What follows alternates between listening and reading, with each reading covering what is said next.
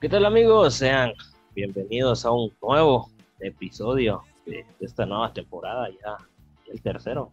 Qué rápido, la verdad se nos está pasando también esta temporada, pero estamos aprendiendo, que es lo importante. Hoy no podía ser más, tengo un gran invitado, un licenciado. ¿Cómo no iba a traer un licenciado si íbamos a hablar de educación, no? Hoy me acompaña Sergio Orozco, él es publicista profesional, tiene 38 años, por si fuera poco es licenciado en comunicación, y si podría hacerle falta algo, también es bombero municipal, hace de todo un poco. Él me quedó como anillo al dedo para hablar sobre educación y el trabajo, que obviamente ha cambiado a causa de la pandemia. Así que sin nada más que añadir, los invito a acompañarme en este episodio. ¿Qué tal, licenciado? Bienvenido. ¿Cómo se encuentra? Bien, bien, gracias a Dios. Eh, pues de antemano agradeciéndote la oportunidad de poder eh, platicar eh, y participar en este programa. Al contrario, gracias por, por haber aceptado la invitación. antes de comenzar de lleno con lo que vamos a hablar, me gustaría que nos comente más sobre quién es Sergio Orozco. Soy licenciado en Ciencias de la Comunicación y publicista profesional egresado de la Universidad de San Carlos. Eh, gracias a Dios tuve la oportunidad de, de poder eh, graduarme como, con una maestría en imagen pública por parte de la Universidad Galileo, donde actualmente doy, doy, doy clases, soy catedrático en el área de periodismo deportivo. Ok, gracias por, por contarnos un poco de, quién, quién es Sergio Orozco. Eh, ya para entrar en, materia, eh, le pregunto directo, ¿la educación en línea ha sido buena? Es, complicado, es complicado responder porque, eh, bueno, yo por, por mi edad tuve la oportunidad de, estar en, en, las aulas, de disfrutar esa parte de la, hablando de educación superior de la universidad, eh, no me voy a meter en la de los niños porque pues ahí es otro, otro mundo, pero en la educación superior, pues yo tuve esa oportunidad como estudiante cuando estuve en la universidad, tanto en la Galileo como en la San Carlos, eh, de disfrutar ese ambiente, de socializar, de poder eh, compartir. Creo que eso es lo que ha limitado mucho el tema de la educación en línea, el que exista ese vínculo, ese compartir con otros porque también yo tengo una misa de, vida, que es que todos los días aprendo algo nuevo. Y mm, uno puede aprender no solamente de los catedráticos, sino de sus propios compañeros, para, ahí sí que socializar, ¿verdad? Entonces creo que esa es la parte que, que le está haciendo falta a, la educación en línea. Por otro lado, eh, yo como catedrático, pues eh, me he ayudado me he ayudado a, en alguna, bueno, en el área que doy clases, porque puedo compartir, por ejemplo, en un, caso de dar clases por a través de Zoom, puedo compartir eh, pantalla y que, que sea más dinámico, que no sea una cátedra de solo, sino que haya eh, las famosas TICs que se puedan utilizar, que pueda uno eh, pues tener tener, eh, ahí sí que como el mundo cambió, pues uno también. Claro.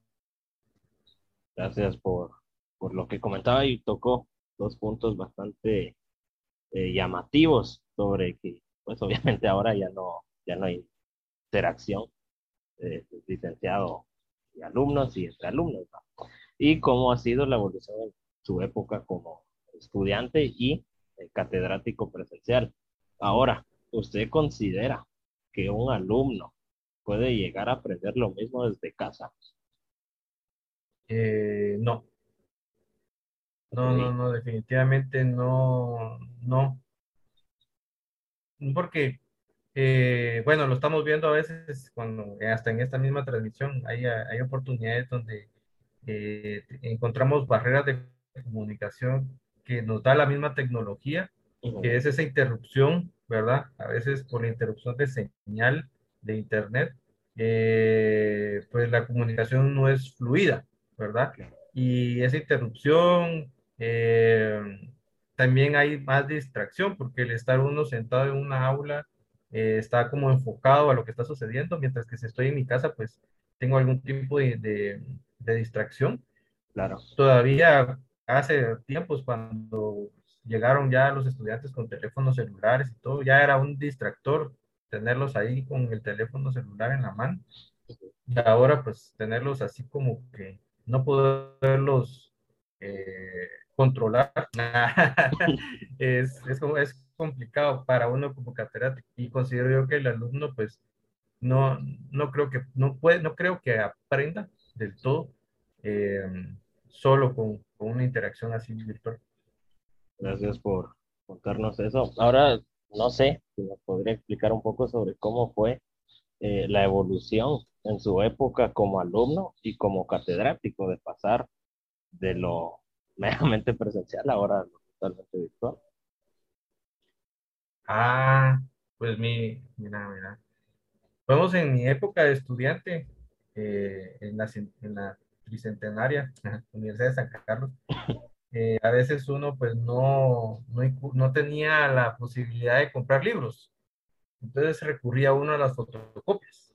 Y tenía de fotocopias, eh, cuadernos multimaterias y, um, y siento yo que la evolución de que ahora veo estudiantes eh, que uno escribe en el pizarrón y ellos hacen una foto, por ejemplo. Y yo en mi época era de, no lo voy a borrar y lo tengo que anotar y esa, esa, esa, esa evolución de que, pues, no sé, no sé si ha convertido a veces al estudiante un poco en, en que antes era uno un poquito más sagaz en estar eh, atrás de las fotocopias, atrás de las anotaciones y todo. Y ahora pues yo veo que, que no, está en, que todo está en línea, ya no, ya no tengo que ir a la biblioteca a buscar y a fotocopiar el libro, sino que googleo y ahí está la información, ¿verdad? Entonces siento que, que, ha convertido al estudiante un poco en, acomodarse y, um, creo que esa, esa fue la evolución. El, el cómo yo recibía y qué tantos recursos necesitaba para, para llevar una clase. Eh, y ahora veo pues que solo un teléfono, una compu y ya ni cuadernos compran, creo yo, los estudiantes. ya todo lo tienen en la compu y yo digo, wow, esto siento yo que, que, fue la evolución de cuando estuve como estudiante con mi cuadernito, mis fotocopias, a ver ahora estudiantes que, que están con Google. ¿verdad? ya es algo tan normal ver eso. Sí, ya, y, ya, ya no es. Y en su etapa como licenciado, pudo haber notado algo, aparte de no poder eh, pues tener esa eh, comunión entre alumno y licenciado en clases, o no se nota tanto. Ah, sí, falta. Falta que uno comparta, porque, por ejemplo, eh, el llegar unos minutos antes a la clase daba oportunidad de conocer al estudiante, eh, de contextualizar su, su, entorno, de poder saber uno eh, quién era, de dónde venía, si venía de trabajar. Eh, muchas veces llegaban estudiantes que saliendo del trabajo se iban y por lo general siempre me ha tocado jornada nocturna. Estudiantes que llevaban hambre, ¿verdad? Definitivamente llevaban hambre, iban corriendo, llegaban mojados, tanto ellos como, como yo con estas lluvias. Eh, sí, compartir y tener esa relación y poder saber quién es mi estudiante y ellos poder saber quién es mi catedrático y, y, y, poder tener ese vínculo y poder confiar, porque yo siento que ahora no, no confiamos, o sea, como antes uno pues sabía cuando alguien, un, estudiante pues estaba copiando, eh, uno lo detectaba inmediatamente, ¿verdad? Y ahora ahora no. ahora apagan la cámara y ya no, no, no sabe uno qué Ya no se mira. ya no se mira, entonces sí, eh, creo que sí, sí es, es como catedrático, eh, sí hace falta tenerlos de cerca y poder compartir, poder saber sus necesidades, poder saber quiénes son ellos. Eso hace falta. Gracias por, por contarme un poco cómo, cómo ha sido la evolución años, tan grande, pero pues ya ha vivido dos épocas, se podría decir una pre-pandemia y ahora en pandemia, porque aún no se ha acabado. ¿Usted cree, usted que hace un poco de todo, imagino que, que ha de haber escuchado esto en algún lado, ¿usted cree que Guatemala estaba lista para afrontar una educación completamente virtual? ¿O qué le hacía falta al país para estar lista para este reto? Ah, no. Guatemala no, no estaba lista.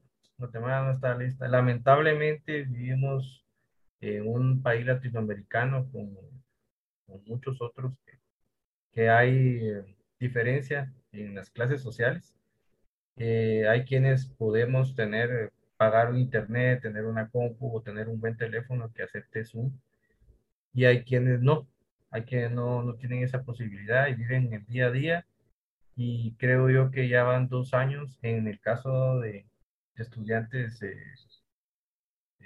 escasos recursos, que pues creo que son dos años perdidos, o sea, dos años en donde no han podido tener, eh, no han podido obtener el conocimiento que deberían haber obtenido, aunque definitivamente pues la educación pública en Guatemala antes de la pandemia pues no era de excelencia, pero, pero imagínense ahora con la pandemia y sin poder estudiar y sin solo estar haciendo deberes y deberes y deberes, eso no es educación, ¿verdad? Creo que la educación va más allá de, de, compartir lo que hay en un texto, es de compartir sueños, estudiante catedrático y poder uno como catedrático facilitarle al estudiante que lo que el objetivo que él tiene como, como estudiante lo logre. Eso creo que hace falta. Eh, hemos estado hablando sobre, obviamente, lo virtual no se asemeja mucho a lo que era presencial. Eh, yo le pregunto, acá entre nos, ¿usted tiene hijos o aún no tiene hijos? Sí, sí tengo, tengo tres y sí nos ha tocado, eh, bueno, gracias a Dios con mi esposa, ella se, ha, se ha vuelto catedrática, ella es abogada de profesión pero ha tenido que dejar a un lado su, profesión por, por, apoyar, por apoyar a mis hijos eh, en ser ese apoyo de, ser catedrática, de ser la asistente de la maestra que, que está. Y, le comento así, es gracioso que a principios de año tuvimos que separar la casa como que fuera colegio. Eh, un hijo en un lado, otro hijo en otro lado, otro hijo en otro lado, para que no hubiera interrupción con, con la comunicación. Y, y, es, y, es, es, gracioso, yo estoy en otro lado trabajando, o sea, todos, gracias, gracias a Dios, todos estamos en casa, pero no nos miramos porque cada quien está enfocado en su computadora o en su espacio. Ahora que... Ajá. Sí, sí. Ahora que ya nos comentó que, que su casa se, se dividió en secciones y que usted es catedrático y sus hijos van al colegio, ¿usted estaría de acuerdo a que las clases presenciales volviesen este mismo año o usted considera que aún no estamos listos para volver a tener educación presencial? Ah, me, me pegó bajo. no, que es que está, está, yo como papá, como papá en primer lugar, no, no, definitivamente con las condiciones que está eh, Guatemala y el mundo entero, no, yo, yo no mandaría a mis hijos, es una, ahí sí que ya lo hemos platicado con mi esposa, es una decisión ya tomada, no, este año. Eh, lo dudo que el otro año todavía salgamos del asunto y no, ¿verdad? Ahí sí que hemos hecho el esfuerzo y, y gracias a Dios en el colegio donde están mis hijos, pues son bastante exigentes, eh, sí, a veces uno como papá dice, ah, se la pasan desde tempranito sentados, terminan y después tienen que seguir haciendo deberes sentados frente a la computadora. Y si uno los ve así con, con, pues, con tristeza, pero, pero, pero sí yo, yo les he dicho que gracias a Dios estamos aquí, todos metidos en la casa, cada quien en su, en su rollo, pero aquí estamos. Y um, sí, no, no, yo creo que no, no, no es aconsejable eh, regresar. Lamentablemente, aparte de la educación, pues hemos visto ya gente que está saliendo y está saliendo y, los contagios están incrementando y ya la gente como que llegó a, acomodarse en que, ah, sí me da, me da, y o sea, están con un pensamiento así muy, muy extraño. Ya les da igual.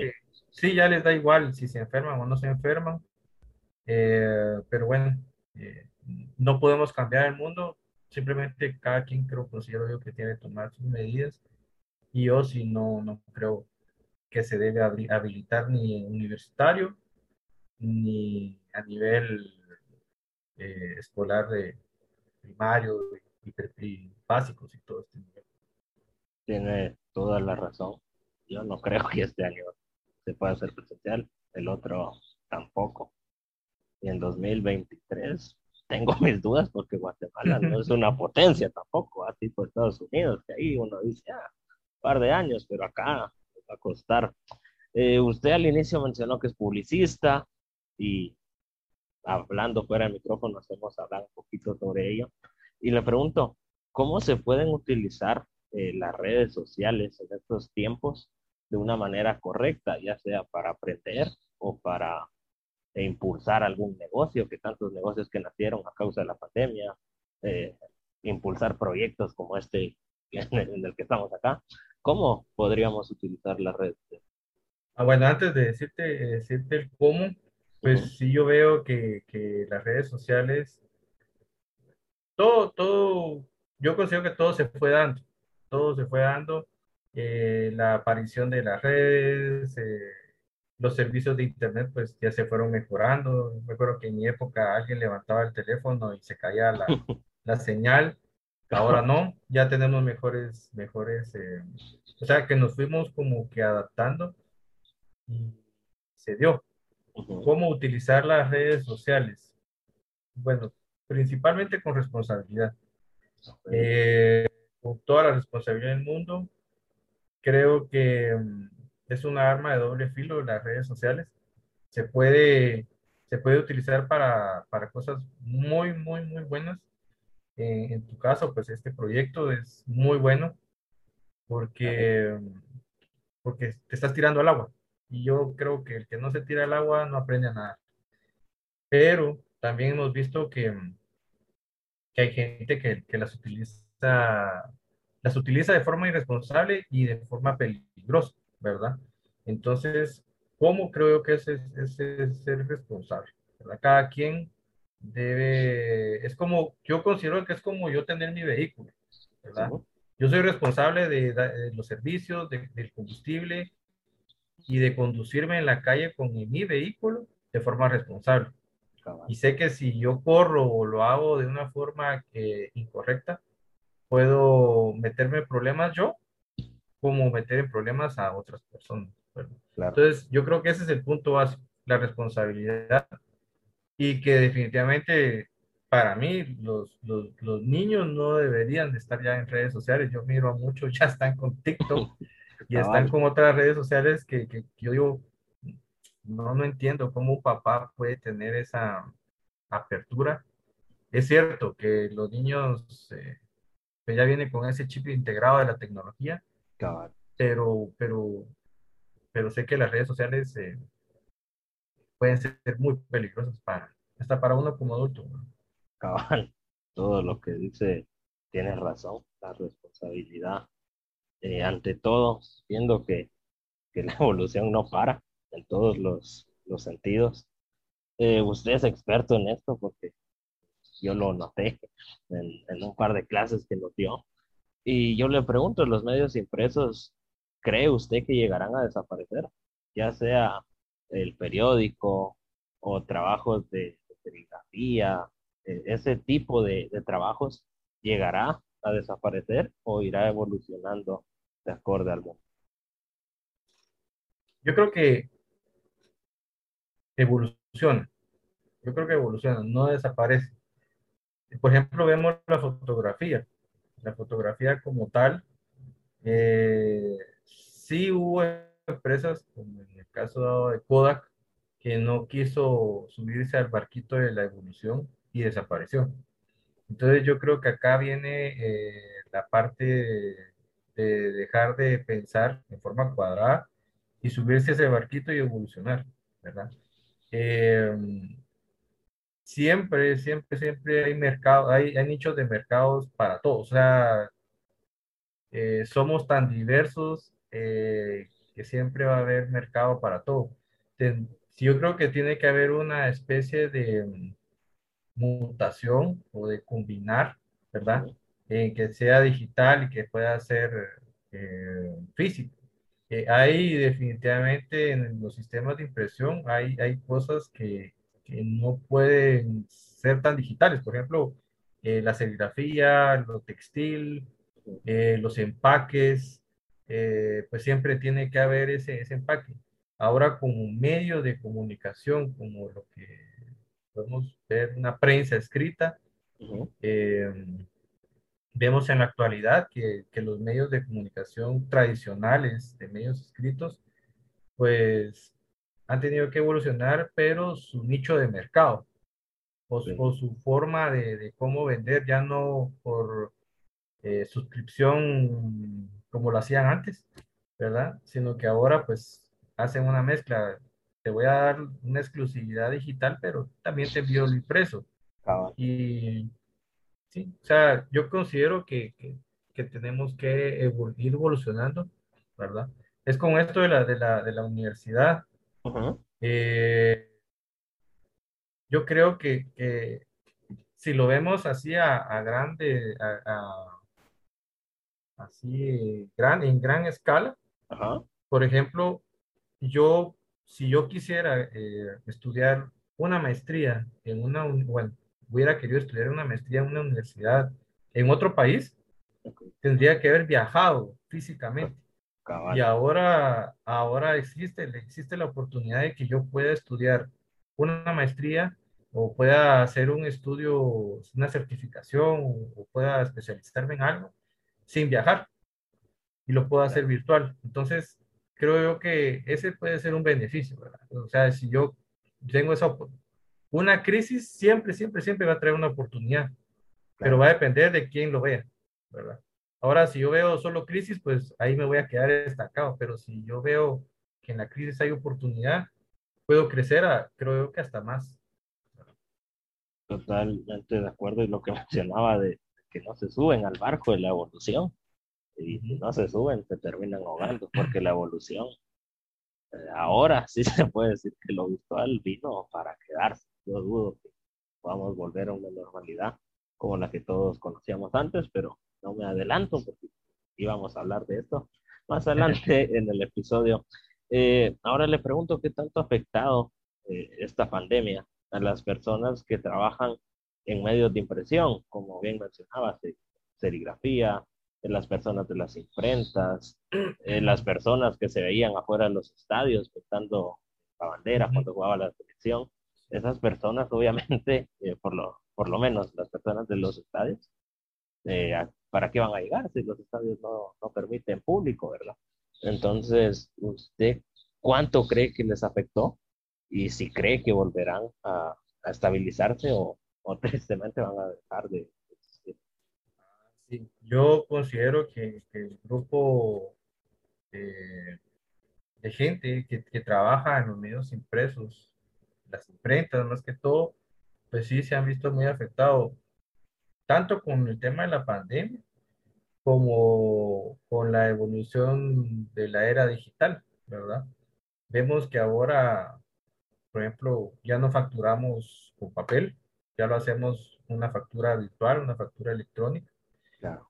Eh, y yo sé, yo, yo conozco personas que, que ese era su, su fuerte, ¿verdad? Eh, el estar mes a mes o, o, por lo menos trimestral o semestral eh, con grandes impresiones, con una gran cantidad de impresiones. Los almanaques también, eh, sin ir tan lejos, el fin de año, pues a uno le daban algo y ahora ni almanaques dieron. Entonces, eh, todo sí, o sea, afectó, y, pero también he visto que han comenzado a emigrar a otros, han comenzado a ver otros nichos del mercado que tal vez uno eh, los, los, consideraba así como que no eran tan importantes. Nuevamente, aquí, aquí tiene que uno lo bueno, lo bueno, lo bueno que, podemos sacar de esto es que el guatemalteco se les puede. Yo eso sí lo he visto. Si no es por aquí, ah, rápidamente agarran por otro lado y, crecen. Pero es porque tienen voluntad y quieren salir, quieren salir así para adelante. Eh, definitivamente yo, yo, siento que al inicio sí afectó, afectó a muchos, a muchos, eh, a muchos negocios y específicamente al área de impresos, pues porque todo, o sea, se paralizó, ¿verdad? Sí, sí, sí afectó. Gracias por contarnos eso. Ya estamos, no estamos en el final, pero ya casi llegando al final. Eh, al inicio de, esto, mencionamos que usted es bombero municipal. Entonces, mi duda es, ¿cómo un publicista profesional y un licenciado en comunicación terminó en los bomberos? ¿Cómo fue que, hace de todo un poco? ¿Por, qué? ¿Qué le gusta? ¿O, cómo fue que, que están todos, no? Es experto un poco de cada cosa. Un poquito de todo. Sí, es que, bueno, eh, creo que esto es una duda que muchas personas que me conocen la tienen. Eh, pero esa es, es algo que a mí me gusta es aprender. Me gusta aprender de todo, porque yo sé que tarde o temprano me va a servir. Eso es, y me gusta, y, estoy constantemente, y ahora es una ventaja que tengo, que hay tutoriales de todo. Entonces, eh, solo es de que tenga yo el, tiempo y, y, el querer aprender, ¿verdad? Eso es un, lo, ¿por qué soy bombero? Pues yo me convertí en bombero estudiando, estando estudiando en la San Carlos, en la Universidad de San Carlos. Eh, mi papá eh, fue bombero eh, en, en, el Quiché y, y, él, precisamente él es el que me, el que no quería que yo fuera bombero, porque pues a él, él, él, sabe cuál es el trabajo del bombero en Guatemala, y, pero pues era algo que yo quería, quería aprender eh, por, por, por, lo mismo de estar en, en, los medios de comunicación, que tuve la oportunidad de trabajar para un medio de comunicación en el área específicamente de prensa, eh, uno llegaba a veces a, a las escenas de, de crimen o, estaba en la calle y, y uno se convertía en un, un, un espectador de un accidente, ¿verdad? Y eso no, porque yo también me gusta ayudar, entonces eh, yo dije, bueno, no, no sé, pero lo voy a aprender. Y gracias a Dios se dio la oportunidad. Ahí sí que fue Dios, Dios el que me dio toda la oportunidad y mis papás que a la larga siempre me han apoyado en todo.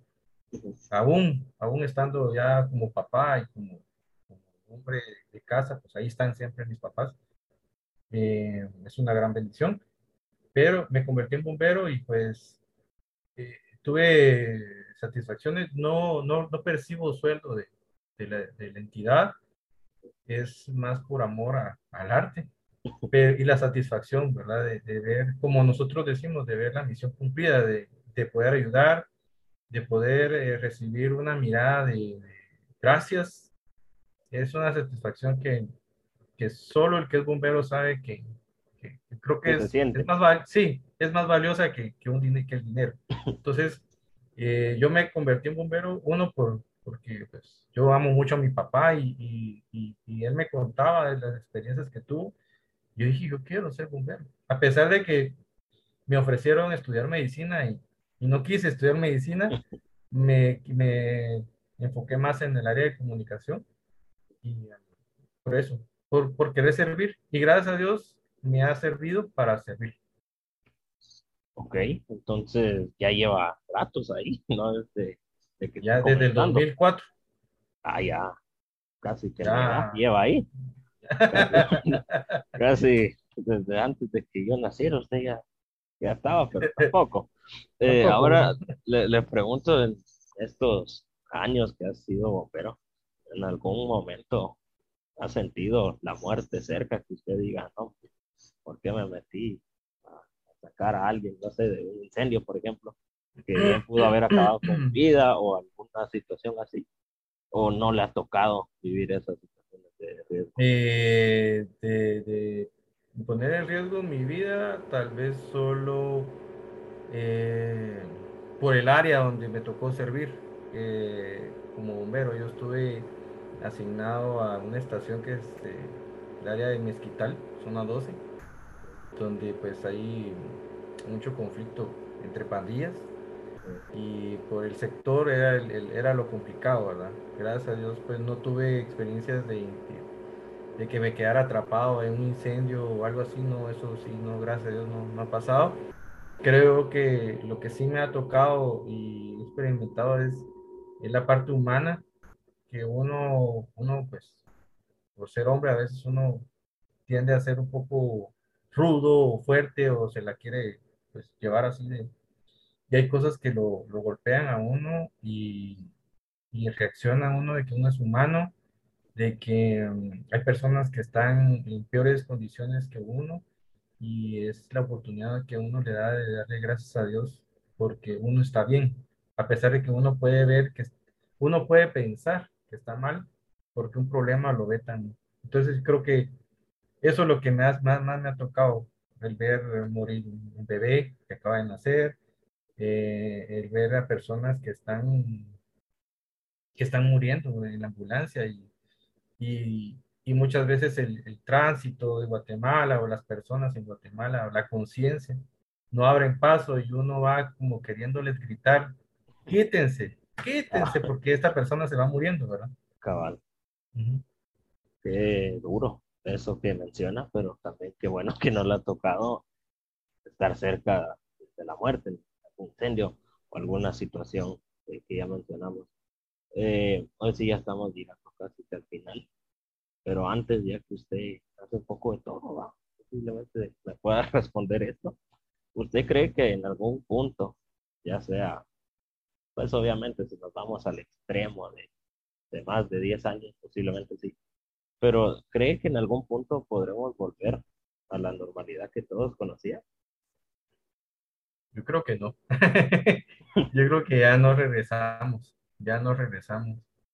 Em, yo creo que no. Y, sabe que dentro de eso que me pregunta, eh, a veces da, da como cosas, uno pues ya se está acostumbrado a trabajar en casa. y, y, y, pensar, ahora uno piensa, ah, si me toca regresar, el tránsito, el despertarme más temprano de lo que tendría que despertarme por, por lo ah. mismo del, del, tránsito, el comer en la calle y no comer uno en su casa, y eh, muchas cosas de esas en mi caso, ¿verdad? Porque yo sé que hay personas que sí están como que queriendo ya que se abra todo porque no, no quieren estar en su casa, pero en mi caso, pues yo digo, ay, Dios, sí, creo que la pienso que regrese a la normalidad pero sí, no, yo, yo lo veo muy difícil. Yo lo veo muy difícil, a pesar de que por el tema que se ha tocado de las vacunas y todo, yo, yo conozco personas que ya se vacunaron igual. O sea, entonces yo creo que de aquí nos va a tocar evolucionar a, algo más. O sea, no, no, nos vamos a quedar aquí en lo virtual, yo creo que vamos a, a pasar a otro nivel de evolución, ¿verdad? Tal vez ya no lo voy a ver yo, pero sí. no, pero bien, usted todavía está joven, hombre no, no se me ponga ahí triste. Sí, eh, ahí tiene razón, creo que no vamos a volver hasta, y lo que mencionaba yo, ya me acostumbré a estar acá, es más fácil, hasta puedo hacer cosas que si fuera presencial no podría, cuestiones de tiempo, pero solo el tiempo dirá qué irá a pasar. Eh, ya para ir cerrando, me gustaría si me pudiera apoyar dando algún consejo a los estudiantes, que después ya están casi que solo recibiendo clases por recibirlas, va. Ya perdieron esa motivación. No sé si podría dar algún consejo. Bueno, yo creo que a los estudiantes les diría, y, se los decía desde antes, antes de la pandemia, creo que ahora es más que reforzar, no se queden con lo que se les da en clase. ¿Verdad? Sean autodidactas, aprendan de todo un poco. Eh, yo creo que la creatividad eh, no solamente es para los publicistas y los comunicadores, es para todo el mundo, el ser creativo. Y, eh, y la creatividad se alimenta de las experiencias propias y de otras personas. Entonces, ser observadores, no quedarse ahí en el, viendo esa pantallita de teléfono, de la compu, sino ver lo que está sucediendo, entender el entorno político, económico, a pesar de que uno dice, ah, la que hay personas que dicen, ay, qué aburrido, pero entender, ¿verdad? Conocer la historia de Guatemala para que no se vuelva a dar y, y subirse al carrito de la evolución, pero eh, no subirse sin nada, sino que llevar la mochila de, de conocimiento.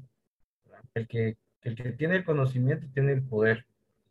Y, y no solamente el, el, conocimiento que nos dan los libros, sino el conocimiento de las cosas empíricas, de las cosas más sencillas, como cocinar, como, eh, por ejemplo, bueno, no sé, yo siento que hay, hay personas que, en su vida habían eh, estado agarrado un, un trapeador, ¿verdad?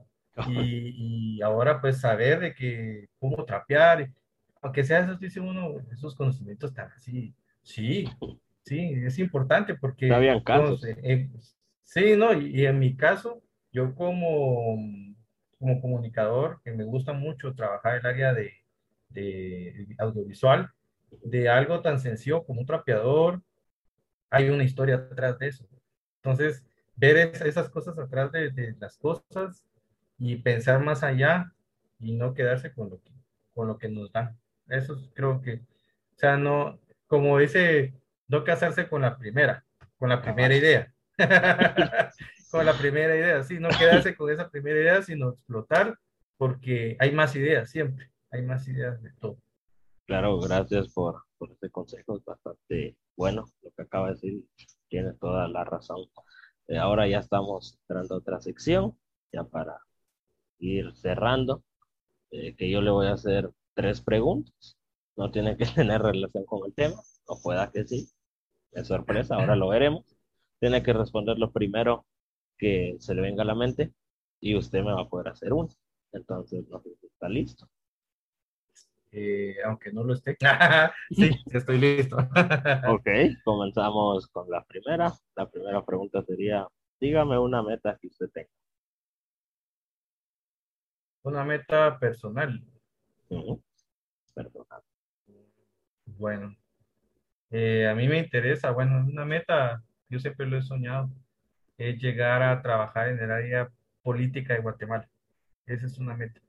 No como, no como las figuras principales, sino que estar enrolado en la política y poder cambiar la política de Guatemala eh, como equipo. Esa es una meta que tengo. buena, buena meta, esperemos que ahí verlo en algún puesto político en un futuro no tan lejano. Eh, la siguiente es de todo lo que usted hace, que ya mencionamos, que es bombero, publicista, comunicador. Y a ver cuántas cosas hace usted. De todo eso, si tuviera que quedarse con una, nada más, para dedicarse de lleno al resto de su vida, ¿cuál sería? Ay. Está difícil. Eso sí está difícil. Porque a mí me encanta cocinar. Me encanta cocinar. Eso no lo habíamos mencionado y ahora ya lo sabemos también. Sí, me encanta cocinar, es algo que me encanta, pero mm, creo yo que, que lo que me ha, más, más, más, más me ha llenado, tal vez no económicamente, pero es el bombero. Sí, el bombero, el bombero. Ahora usted me puede preguntar lo que quiera. Yo fui benevolente con las preguntas. Ok, ok. Es broma. Bueno, lo bueno. ok. Em, pues mi pregunta es, ¿qué lo llevó a usted a eh, estudiar el área de comunicación? O sea, ¿qué, ¿qué, fue lo que lo motivó? ¿Qué me motivó? Esa es buena pregunta, la verdad. Eh, híjole. Ahora sí, como usted dijo en la pregunta anterior, va, está difícil. Está difícil, sí. Eh, pues obviamente hay que viajar al pasado. Eh, yo, yo no quería seguir esto en un inicio, yo quería ser doctor, ¿de acuerdo? Imagínense, ¿qué tiene que ver medicina? Nada. pero después dije, muy, muy difícil. Todos decían que medicina es complicado. Yo dije, nada, para estar leyendo todo, mejor no, estudio nada. Después busqué otros y justamente lo que usted mencionaba antes, eh, yo dije, ¿por qué no seguir algo, no sé, relacionado, no, no meramente, pero más o menos algo sobre política, cosas así. Busqué, me gustó una carrera que se llama eh, Relaciones Internacionales, que no es política a lo mejor en, en el territorio, pero sino que es en el extranjero. Yo dije, ahí, hoy sí voy directo, ¿eh? no hay nada que me frene. Me terminó aburriendo. Cuando ya vi más, dije, ah, tampoco, hombre. Para esas alturas ya era tercero básico. Yo tenía que decidir, dije, ¿qué voy a hacer? Entré a cuarto, yo no sabía. Yo dije, no, hombre, preguntaba, nadie me daba alguna razón eh, buena. Hasta que un día alguien me enseñó un, un programa de deportes eh, que se llama El Chiringuito. Y yo lo vi. Y yo le pregunté al que me lo enseñó. Le dije, ¿de eso trabajan o cómo? Y dijo, sí. Y le dije, no, hombre, porque o sea, ahí hablan así como estamos ahorita, pero después de deportes y, de actualidad y todo. Y yo le dije, no, hombre, imposible. Y me dijo, no, bien, de eso viven. Y yo le dije, ah, pues yo quiero también. y me dijo, ah, dale. Y después, eh, aparte, eh, en el colegio a mí me llegaba a presentar las exposiciones, la verdad. Sí, me las tomaba muy en serio. A veces me estudiaba. Con lo poquito que sabía, me inventaba la exposición. Y cuando veía 10 de 10. Entonces, yo vi que varios decían, pues, pues tenés buena casaca. Y me gusta el deporte. Dije, aquí, aquí es, tengo que seguir esto. Y eso, así, muy resumido. Fue por ese, por ese motivo que, pues estoy ya en el tercer ciclo. Ya qué rápido. Ya casi el primer año. Hombre, aquí el tiempo vuela. Pero básicamente sería eso. Si me puse a pensar, la verdad. Bueno, la pregunta. Ahora yo le pregunto para terminar. Este episodio fue. Muy bueno. Gracias por, por haber acudido aquí al llamado. Ya estamos quedando eh, despedidos. Pero antes de terminar, ah, le dejo el tiempo para, que, para que se despida de sus últimas palabras, promocione algo, mande saludos. El ah, tiempo. Saludos y todo. para lo que quiera. No, pues eh, yo de verdad estoy fascinado, contento de ver, eh, de ver a alguien con el entusiasmo de hacer algo que a veces uno se limita. Uno, uno se pone límites y dice, ah, yo quiero hacer tal cosa, pero yo quiero, yo quiero, yo quiero, yo quiero, y ahí se queda, ahí se queda. Entonces, eh, yo veo que, que, la pasión que uno le pone a, la carrera eh, es el plus de la carrera. Uno puede sacar un cartón, pero si uno no tiene pasión con lo que hace, eh, eh a mí me decía un gran amigo tengo, mm, es Francisco Olmedo del Canal 3, del telediario, él también es bombero.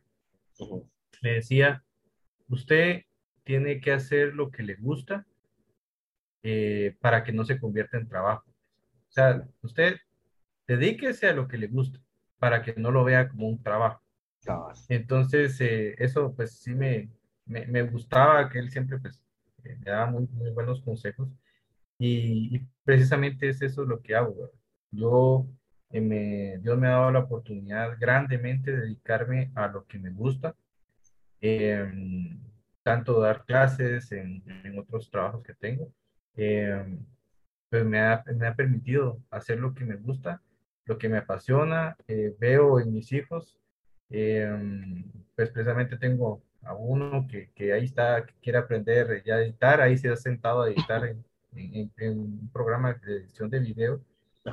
Y, y, yo digo, o sea, me, me, gusta ver lo que, que le guste, lo que yo hago, ¿verdad? Que se sienta contento con lo que hace su papá.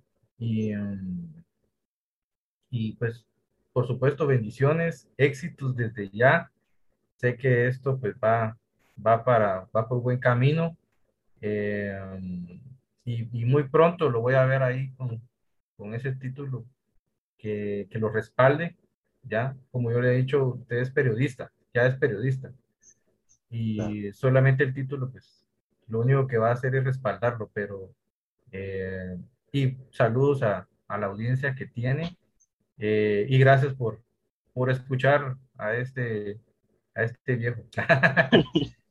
gracias por, por las palabras también éxitos en, lo que sigue haciendo y en un futuro no le pregunte me va a decir que hace el doble de lo que ahora hace que ya se va pero en un futuro va a seguir aprendiendo eh, más cosas. Nuevamente, gracias por haber venido.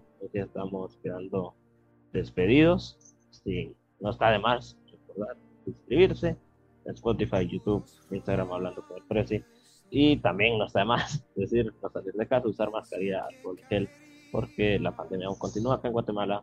Solo si todos nos estamos buscando un bien común, sacaremos a Guatemala adelante de esta dura prueba. Está tocando vivir. Pues sí, sin nada más que añadir, despido de ustedes, servidor y amigo, que pasen una excelente semana y Dios los bendiga. Gracias por escuchar.